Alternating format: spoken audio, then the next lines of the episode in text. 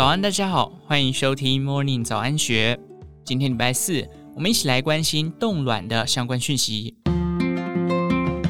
桃园市、新竹市相继抛出补助大龄女性冻卵的政策，以色列政府则免费提供年轻健康女子四次的冻卵机会。把孕育生命机会放在时光机里，你会想冻卵吗？冻卵又是怎么做呢？谈冻卵前，我们先来讨论几个数字。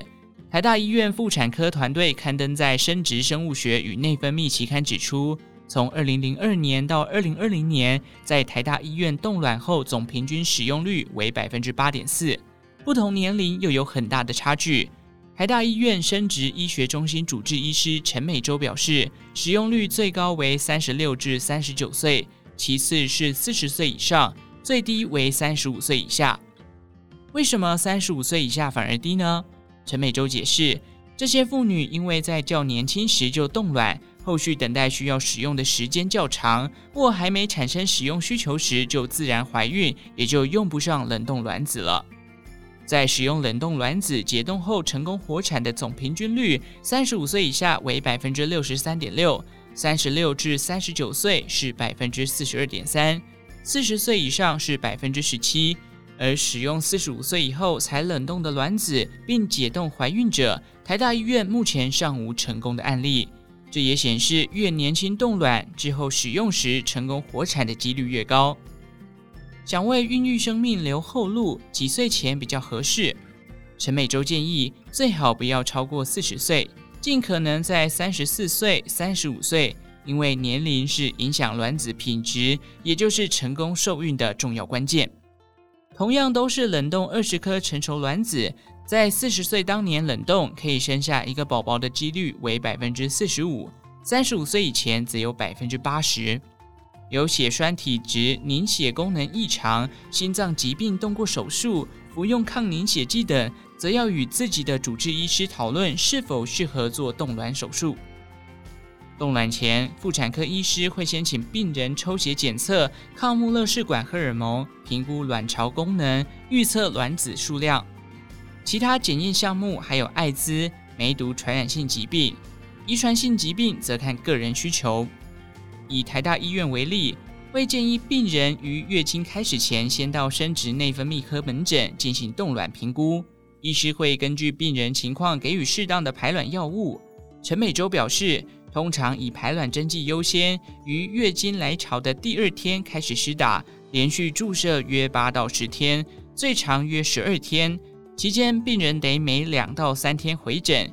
医师透过阴道超音波、抽血检测，观察卵泡大小、动情激素浓度等等。等卵子成熟后，再施打破卵针，刺激卵子成熟。约三十六小时后，就可进行取卵手术。排卵针剂也有长效型，每周打一次。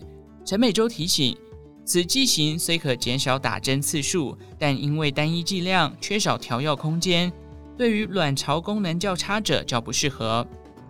至于排卵针常见的副作用有哪些？少数病人会有暂时性的水肿、皮肤发痒，这都是短暂现象。医师最担心的是卵巢刺激过度症候群，好发于年轻、卵巢功能好的患者，主要症状有腹胀、喘、吃不下、无尿、增加血栓风险等。一旦出现症状，应立即就医。至于排卵针会不会提高胎儿先天畸形或染色体异常的几率？陈美洲说，目前并没有研究报告显示这样的做法会比成功自然受孕所生下的孩子较高。而冻卵属于自费医疗，一次疗程约八至十二万元，其中包含身体检查、药物费用、取卵手术、冷冻卵子保存费等。每次冻卵疗程能取得的卵子因人而异。通常三十五岁以下且卵巢功能正常，一次疗程可能可以取得十五至二十颗卵子；四十岁以上且卵巢功能衰退，一次疗程可能只有四至五颗。而平均生一胎所需储存的卵子数，三十六岁以下需要取十五至二十颗，三十七至三十九岁需二十至三十颗，四十岁以上则需要三十颗以上。对熟龄女子而言，多做几次疗程或许有机会提高怀孕率，但并不表示就会成功。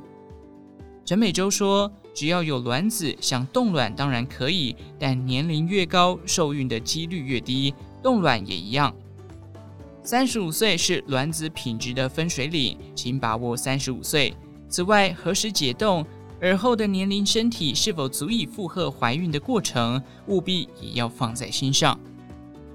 以上内容出自《金周刊》一三七九期，详细内容欢迎参考资讯栏下方的文章连接。最后，祝福您有个美好的一天，我们下次再见。